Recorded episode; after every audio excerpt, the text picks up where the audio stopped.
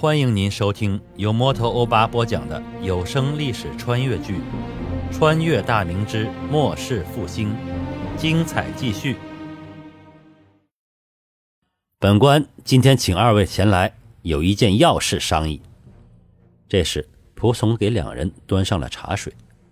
孙传庭端起饮了一口，放下茶杯后，接着说道：“本官奉皇命巡抚陕西。”自是知道陕西在此地之凶险所在，任务之艰巨。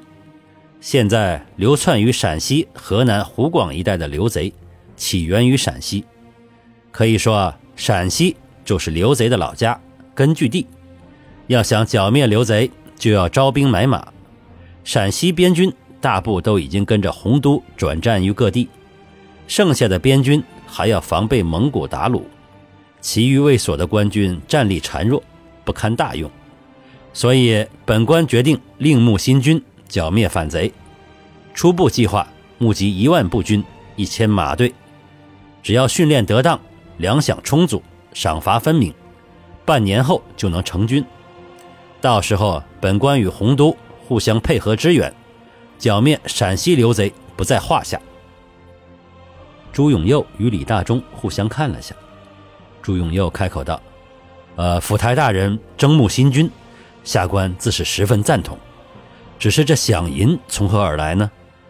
本省库府除了要缴纳朝廷的税银以外，已是捉襟见肘，恐难支撑起大人口中人数庞大的新军费用啊。”李大忠嘴唇动了几下，但还是忍住没出声。库府还有多少银子？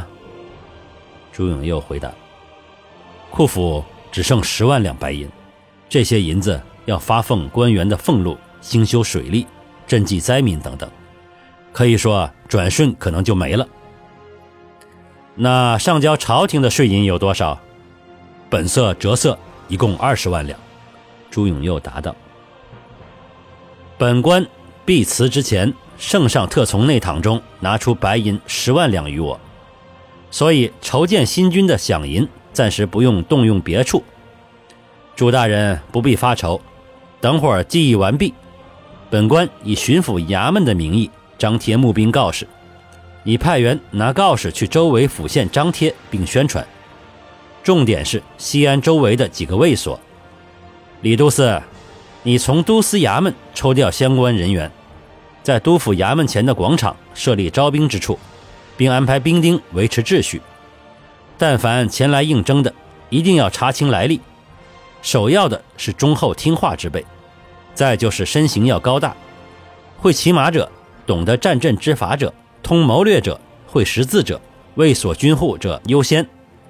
市井油滑之辈，坚决不收。本官的话要谨记于心。到时本官会派庄先生或者其他两位幕僚坐镇。你要亲自参与此事，明白吗？朱永佑一听不动用府库，顿时松了一口气，立刻点头答应。李大忠则是单膝行礼，以示遵令。孙传庭满意的点点头，让二人回去准备。庄元周已起草好了征兵通告，衙门里十几个书办一起抄写数百份，然后交由布政使衙门派人去四处张贴。孙传庭等二人走后，打发孙志安去锦衣卫千户所，看看李国良准备的资料到如何程度，然后与庄元周开始商议如何处置卫所之事。半个时辰后，孙志安带着李国良进了公事房，李国良手里拿着一沓纸，行礼后，将手中的资料呈给孙传庭。大人，这是陕西主要官员士绅的材料。包括一些带兵武将的情况，基本都在此了，请大人一览。孙传庭接过后，迅速翻找，片刻后就找到了西安左卫指挥使刘辅国的那一份。锦衣卫不愧是大明的特务机构，办事细致入微。刘辅国祖上如何起家，刘家历任指挥使做过什么大事有过什么功劳，直到刘辅国本人。任职十余年来，哪年侵占了多少屯田，强占过谁家的田地，谋财害命多少商人的财物，卫所多少军户逃亡，多少军户恨之入骨，逼迫过多少下属，都查得一清二楚。至于刘辅国到底有多少家产，并没有具体的数目。当然，这只是锦衣卫调查的结果，并没有当事人证言、证词、手印等证据。毕竟，收集各种情报是锦衣卫的主要责任。至于用不用得上，那就要看上峰的意思了。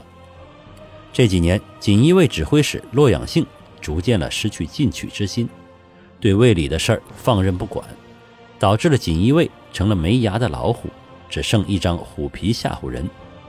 在刘辅国的资料最后，孙传庭看到了与他关系，孙传庭看到了与他关系密切的官员人等。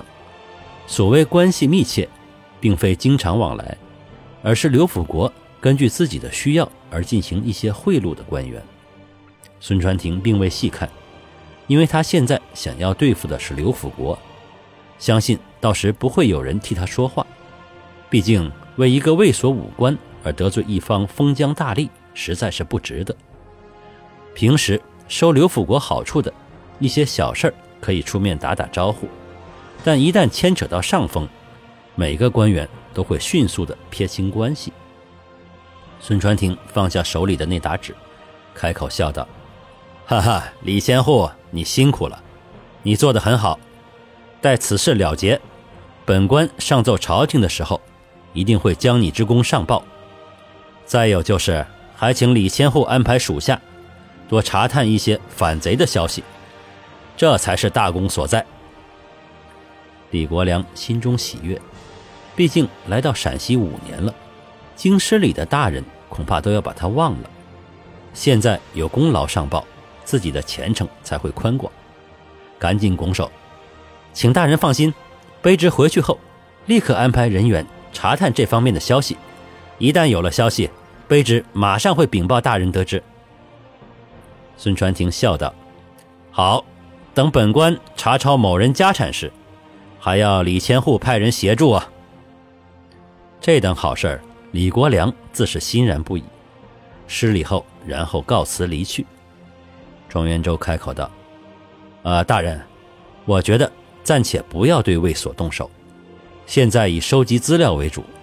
大人初到陕西，尚未立稳脚跟，旁人尚不知大人的实力如何。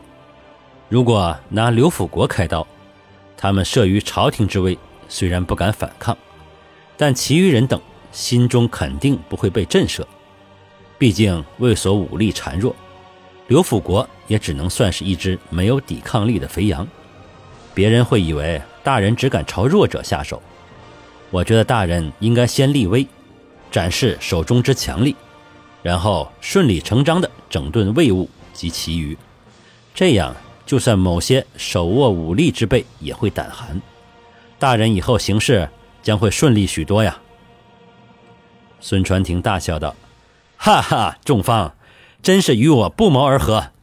我也是打算如此做。仲方，你也知道，离京之时，圣上特派五百勇卫营骑兵作为本官的标营。你来到这几日，为何没看到那五百骑兵？”庄元周疑惑地问道：“哎，确实啊，小弟到此几日，正在奇怪，怎么一直没见到大人所倚仗的那只旌旗呢？”莫非大人？孙传庭捋须大笑道：“哈哈哈哈！想必此时罗世芳已然建功了。”感谢您收听由摩托欧巴播讲的历史穿越剧《穿越大明之末世复兴》，欢迎加入我的八分圈，下集精彩继续。